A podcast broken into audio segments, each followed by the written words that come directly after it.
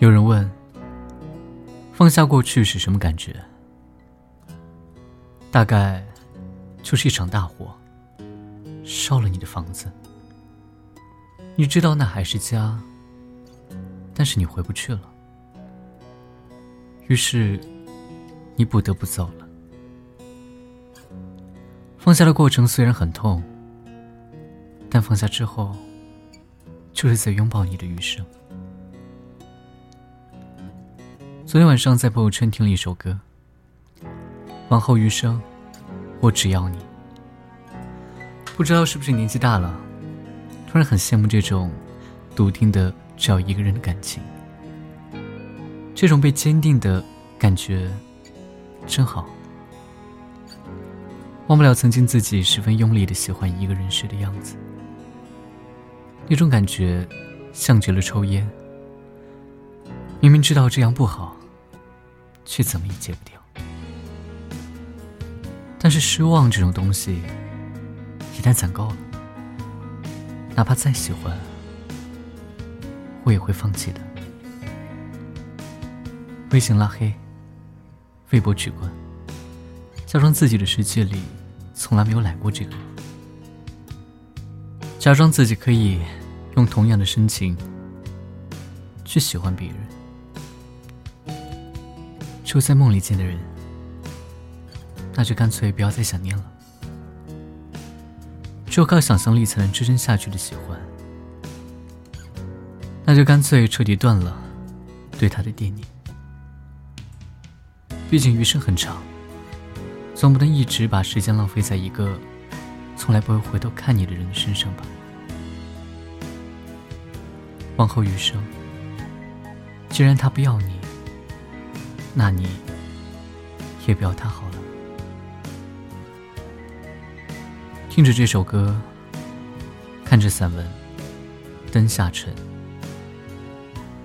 里面的文字矫情却直白，让我看到了几年前的自己，燥热的赤子心和毫无畏惧的冲动，真的是可望不可得的。我终于也慢慢的知道，那些年真的是青春的样子。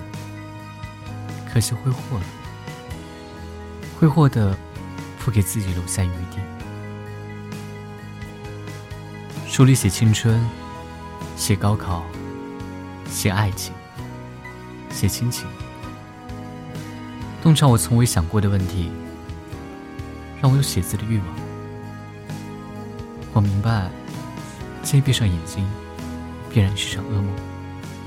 梦里的我，一定又开始另一般的煎熬了。你明白吗？有的时候看清楚，是种煎熬；释怀，更是种煎熬。可能，有时候麻木不仁，才能让人在各种不得中，得到喘息的机会。在电影《意外制造公司》里面，男主出身贵族，拥有一切，因父亲在远航中失去了生命，而失去了微笑。整个人没有起伏的情绪。他说：“他感觉他能理性的分析周围发生的所有事情，只是这些事情没有办法左右自己的情绪。”就好像一道玻璃挡在自己面前，有光能够通过，却屏蔽了风的温度。这种感觉，也许就像这段时间被工作忙碌麻痹着自己，没有过多的时间去和自己对话，去考虑更深层次的问题，或好，或是不好。好的是，睡眠好了很多，无忧，自然安眠。直到我看到这本书，让无法平静的书，就像长久不发作的风湿，风暴来临之前，心就开始隐隐作痛。果然，早上六点多就醒了，梦里梦到过去的人和事，好像就发生在前几天，甚至连情绪都和当初一样，丝毫没有经历岁月的痕迹。可能二十几岁的年纪，又有多少时间供自己去沉淀呢？醒后，失落到了极致。我的宠物猫。躺在旁边，四脚朝天。这个生物没有人类的大脑，也没有人类的烦恼，何尝不是一种幸运呢？它翻身嗅我，又枕着我的胳膊睡着了。小东西，在夜凉如水的清晨，算是唯一的安慰了。《往后余生》的作者在这首歌的评论里写道：“人生总是充满着惊喜和失落，有恰到好处的遇见，有撕心裂肺的怀念。余生应该和这样的一个人在一起，你可以在他面前流泪，但一定只是因为感动，在他面前。”可以向往余生，也可以回忆过往，会觉得曾经的爱情经历的所有的不幸，都是为了能够遇见他的幸运。他会是不负此生的人，会相爱直到余生。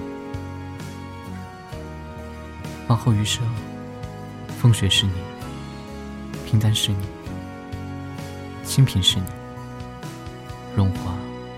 是你。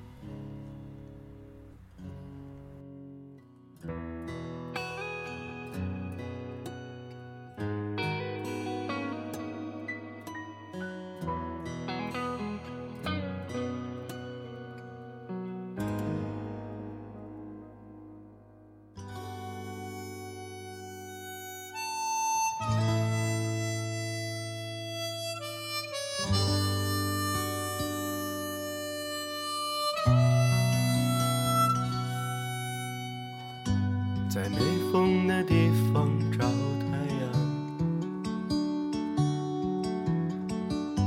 在你冷的地方做暖阳。人事纷纷，你总太天真。往后的余生，他只要你。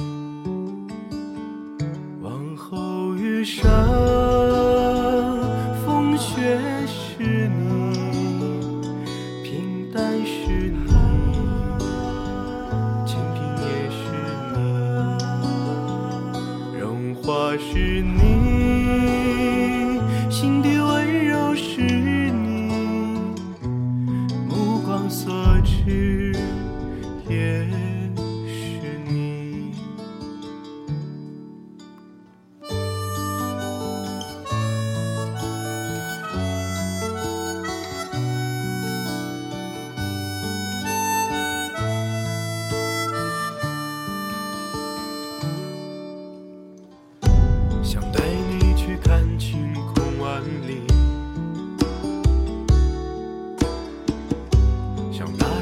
告诉你，他为你着迷。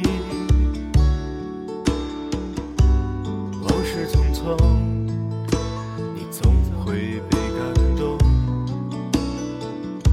往后的余生，他只要你。往后